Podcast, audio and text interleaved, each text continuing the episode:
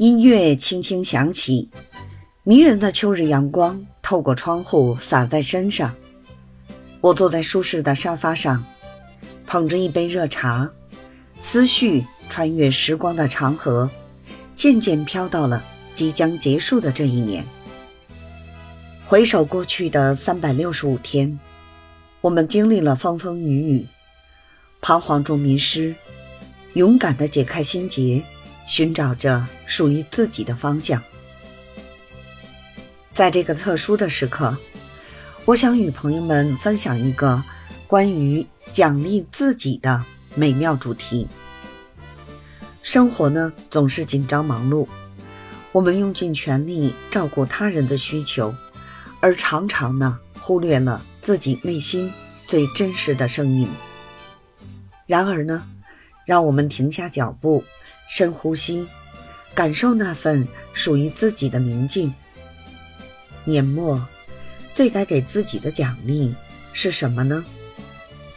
或许是一场独自旅行，踏上未知的土地，尽情探索自己内心深处的欢喜和勇气。或许呢，是报名参加一门自己热爱的课程，学习一项新技能，为自己的成长增添色彩。又或许是陪伴家人和朋友，享受一顿温馨的聚餐，分享彼此的喜怒哀乐。无论是什么，这个奖励都应当是满足自我成长和心灵愉悦的事物。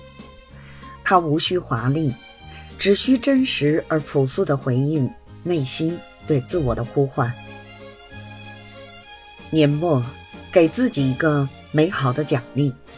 是对自己坚持和努力的最高赞许，它是我们对自己的爱意，是我们送给自己的一份独特礼物。在这个特别的时刻呢，为自己点燃一束温暖的奖励之光。